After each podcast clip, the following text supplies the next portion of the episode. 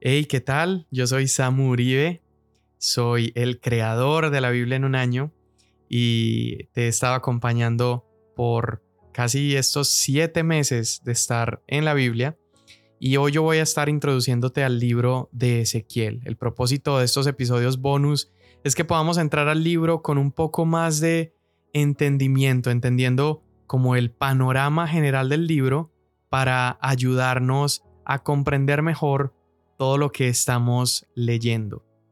Y el libro de Ezequiel es un libro fascinante, es un libro muy interesante. Este libro incluso está compuesto por diferentes géneros literarios. Tiene profecía, tiene poesía, tiene parábolas, tiene oráculos, visiones. Es un libro bastante interesante. Y este, que está ubicado en la sección de los profetas mayores, que recordemos que llamamos profetas mayores a estos no porque sean más importantes, sino porque escribieron mayor volumen, ¿sí? Estos profetas escribieron mayor cantidad de palabras y por eso son profetas mayores. Los profetas menores que veremos después simplemente escribieron menor volumen. Ezequiel es el tercero de esos libros proféticos de la sección de los profetas mayores y Ezequiel lo podemos ubicar de manera histórica en la línea de tiempo después de que el rey Nabucodonosor conquista Jerusalén por allá en el año 586 a.C. y se lleva deportado a gran parte de la población judía. Él se lleva incluso a los líderes, se lleva a sacerdotes y se lleva estas personas nobles hacia Babilonia. Y el mismo libro nos está diciendo que estas son las palabras de Ezequiel ben Buzi o hijo de Buzi. Y la mayoría de estudiosos el día de hoy están de acuerdo con que esa es la autoría del libro. Fue Ezequiel, este sacerdote llamado a ser profeta, que vivió en el exilio en la ciudad de Babilonia más o menos entre el 593 al 571 a.C. Entonces, en medio del exilio en Babilonia, Dios levantó a un sacerdote como profeta y levanta a Ezequiel. Antes de Ezequiel había habido otro profeta que era el profeta Jeremías, y Jeremías había tenido la función de advertir previo a la deportación a Babilonia.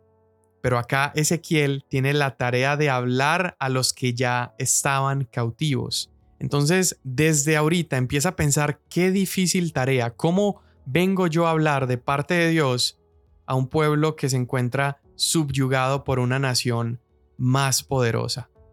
Vemos entonces a Ezequiel experimentando diferentes visiones durante un periodo de 22 años. Él está teniendo estas visiones de parte de Dios y entregando al pueblo los diferentes mensajes.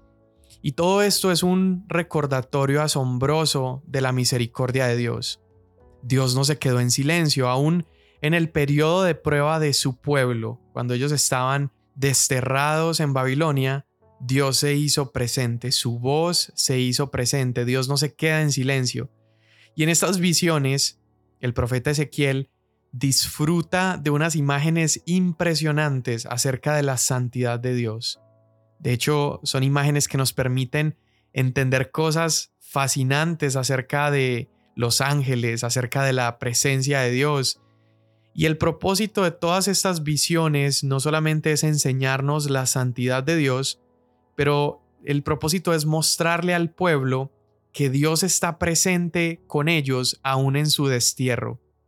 Sus ojos, así como los ojos que son descritos en estas ruedas que, que avanzan junto con los querubines en la presencia de Dios, estos ojos, los ojos de Dios, están en todo lugar. Y ellos, el pueblo, aún en el destierro en Babilonia, continúan siendo responsables delante de Dios. Las visiones de este libro están organizadas de la siguiente manera. Primero, vemos palabras de juicio por parte de Dios para su pueblo. Es el juicio sobre Israel. Esto lo vemos en los capítulos 1 al 24. La segunda sección, de los capítulos 25 al 32, vemos el juicio de Dios sobre las demás naciones. Y por último, de los capítulos 33 al 48, vemos las bendiciones futuras para Israel o vemos la restitución. Entonces veremos como temas recurrentes en Ezequiel el castigo de Dios, ¿verdad? Y vemos también el propósito de ese castigo, como no es meramente punitivo o vengativo, sino que su castigo tiene el propósito de purificar. Dios quería que su pueblo al atravesar el castigo resultara más humilde, más dependiente y terminaran arrepintiéndose. Este es otro de los puntos claves del libro. No todo es juicio. El libro también está lleno de esperanza y aunque Ezequiel describe cómo la gloria del Señor abandonó el templo por causa de la idolatría y del pecado, Ezequiel termina anunciando que un día Dios restauraría la adoración correcta en un nuevo templo, en una nueva ciudad mejor. Y allí, en esa mejor ciudad y en ese mejor templo, la nación adoraría a su rey.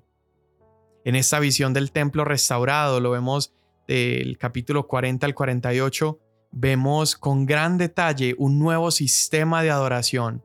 Vemos que Jesús, al cumplir la ley, estableció un nuevo pacto y se convirtió en el centro de adoración y en el lugar de encuentro con Dios para todas las naciones. En Ezequiel, Jesús es un mejor templo, un nuevo templo, y es aquel que hace posible que esa promesa de Ezequiel de darle a los hijos de Dios un nuevo corazón. Y es Jesús el que hace posible que se quite el corazón de piedra y se nos dé un corazón de carne. Así que disfruta este libro y que puedas experimentar lo mismo que experimentó Ezequiel cuando Dios le pidió que se comiera el rollo. Come sus palabras, prueba sus palabras. En ocasiones la palabra de Dios, por ser verdad, es dura a nuestro cuerpo, pero esta misma palabra a su vez es dulce a nuestro paladar. Así que disfruta el libro de Ezequiel y te invito a que sigas disfrutando de la Biblia en un año.